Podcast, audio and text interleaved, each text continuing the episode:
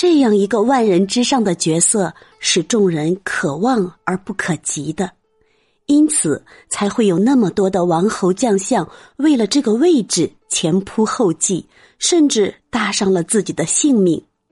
然而，周王朝的最后一位君主，即周赧王姬延，他却成为了最穷的天子。周赧王在位时期。周王朝已经接近衰亡之态了，他手中所统治的人口与城池都不是很多。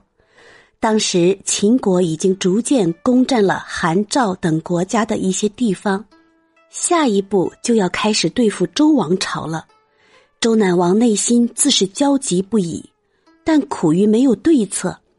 这时候，楚国派了使者前来。希望周赧王能够用天子的名义号令其余各国协助攻秦。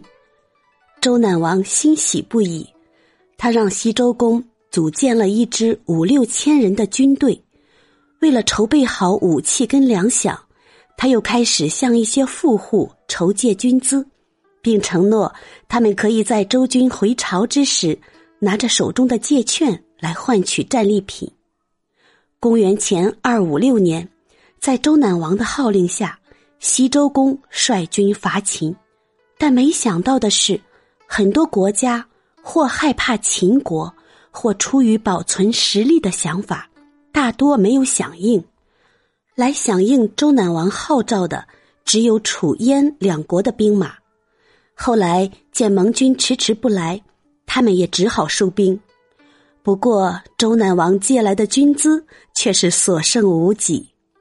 不久，那些富户们纷纷来讨债，他们聚集在宫门外，使得周赧王苦不堪言，只好躲到一个高台上来躲避债务。后来，这个高台就被人们称为讨债台。周赧王的在位时间非常久，然而世人对他最深刻的印象。